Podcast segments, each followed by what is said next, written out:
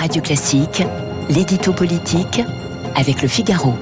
Bonjour Arthur Berda. Bonjour François. Journaliste politique et chef de service au Figaro. Arthur, le Covid s'invite euh, donc de nouveau dans l'agenda de l'exécutif et des Français en cette période de fête. Oui, car cette année encore, l'épidémie s'est refusée à faire la trêve, tellement d'ailleurs qu'elle contraint Emmanuel Macron à convoquer un conseil des ministres et un conseil de défense extraordinaire cet après-midi. Les deux réunions se tiendront en visioconférence puisque le président et la première dame passent les fêtes de fin d'année à Brégançon et elles ont toutes deux vocation à être euh, conclusives selon l'expression consacrée. La première vise à présenter le projet de loi pour transformer le pass sanitaire en passe vaccinal, ce qui devrait intervenir euh, d'ici la mi-janvier au plus tard. Et la seconde vise quant à elle des objectifs de plus court terme puisque c'est notamment la soirée du Nouvel An qui sera mise en débat avec la question d'un éventuel couvre-feu en plus des mesures déjà euh, édictées pour éviter les grands brassages de population à la Saint-Sylvestre. Oui, on vous écoute et on, se dit donc qu'on risque d'aller vers de nouvelles restrictions.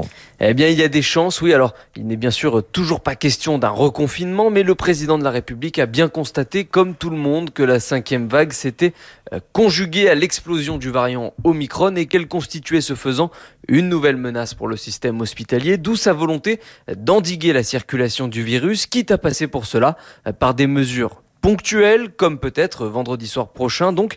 Mais au-delà des dimensions sanitaires et même économiques de cette crise, il y a désormais un autre paramètre dans l'équation, c'est le volet politique avec l'approche de l'élection présidentielle qui aura lieu dans presque trois mois seulement. Et ça, c'est un nouvel élément que le chef de l'État doit désormais intégrer à chacune de ses décisions, ce qui n'était pas exactement le cas lors des, hmm. des vagues précédentes. Alors justement, dans quelle mesure la reprise euh, de l'épidémie peut percuter la campagne? Eh, C'est toute la question. Par exemple, il est tout à fait possible que le grand meeting d'Éric Zemmour, qui a réuni plus de 10 000 personnes à Villepinte début décembre, ait été le premier et le dernier de cette campagne, car même si euh, le retour des jauges n'est pas à l'ordre du jour pour l'instant, l'esprit de responsabilité pourrait conduire, comme il l'a déjà fait, des candidats fraîchement désignés comme Valérie Pécresse ou des candidats euh, qui se déclareront tardivement comme Emmanuel Macron à renoncer tout simplement à organiser le moindre rendez-vous militant.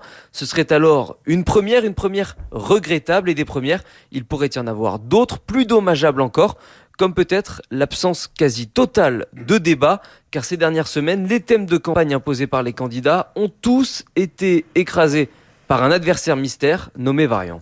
L'adversaire mystère, le variant Omicron. Merci l'édito politique d'Arthur Berda qui est avec nous euh, toute cette semaine à 8h10. Merci Arthur.